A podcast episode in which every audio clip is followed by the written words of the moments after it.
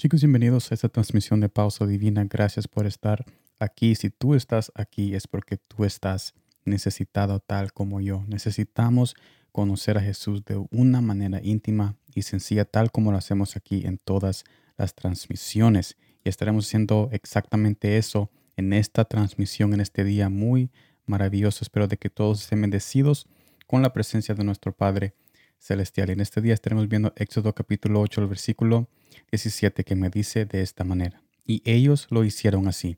Y Aarón extendió su mano con su vara y golpeó el polvo de la tierra, el cual se volvió piojos, así en los hombres como en las bestias. Todo el polvo de la tierra se volvió piojos en todo el país de Egipto. En este pasaje vemos una de muchas escenas cuando Jesús permitió las plagas en Egipto. No obstante, habían unos magos y hechiceros que podían hacer lo mismo. Pero todo esto cambió con la plaga que este pasaje menciona. Mire lo que dice Éxodo capítulo 8 versículo 18. Y los hechiceros, hechiceros hicieron así también para sacar piojos con sus encantamientos, pero no pudieron. Y hubo piojos tanto en los hombres como en las bestias. Esto me lleva al primer punto. Las cosas del mundo que esos hechiceros representan el mundo y las cosas que están en el mundo. Las cosas del mundo siempre tendrán un fin. Las bendiciones y los placeres pueden ser similares a lo que Jesús nos da, pero tarde o temprano son quebrantados por con el tiempo y por el tiempo también, porque con el tiempo vemos que esas bendiciones y cualquier otra cosa que el mundo nos ofrece a cambio de nuestro anhelo, como acabamos de hablar ayer, de ese anhelo explotado, siempre nos lleva a un abandono porque nada es permanente aquí en la tierra. Esto me lleva al segundo pasaje. Las promesas de Jesús son mejores y su palabra permanece. Jesús es nuestra bendición eterna y aún en la, muerte, Él nos garantiza vida por amor a su nombre. Mire lo que dice Isaías capítulo 40, versículo 8.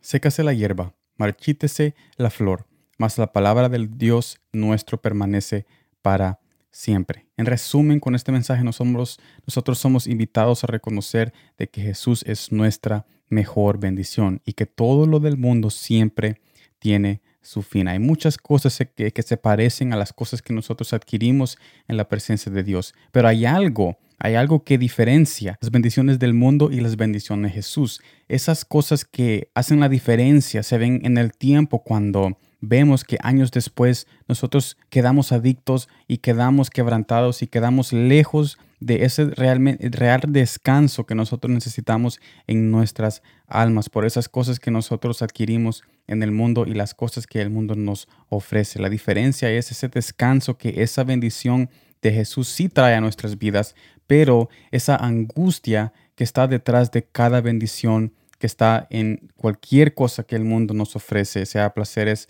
adicciones o cualquier otra cosa que pensamos nosotros que es lo correcto sin consultar a Jesús. Así que yo los invito a reconocer de que la bendición de Jesús permanece, de que Él es nuestra bendición y de que con su bendición él no añade, no añade tristeza, Él no añade ninguna angustia, ninguna pobreza. Cuando Él bendice, Él añade su presencia y su amor y su bondad. Así que si ustedes están anhelando una bendición, yo los invito a que esperen en Jesús porque Él tendrá una bendición que cuando veamos los días pasados, cuando estuvimos en angustia, nos vamos Vamos a sonreír porque será tan grande la gloria para tu vida en estos tiempos venideros que lo que tú pasaste en tu pasado. Así que sigue confiando, sigue caminando con Él y sigue clamando porque Él está a todos oídos, porque Él es un Dios vivo. Gracias por estar en esta transmisión de pausa divina. Nos vemos mañana en la siguiente transmisión y como siempre, gracias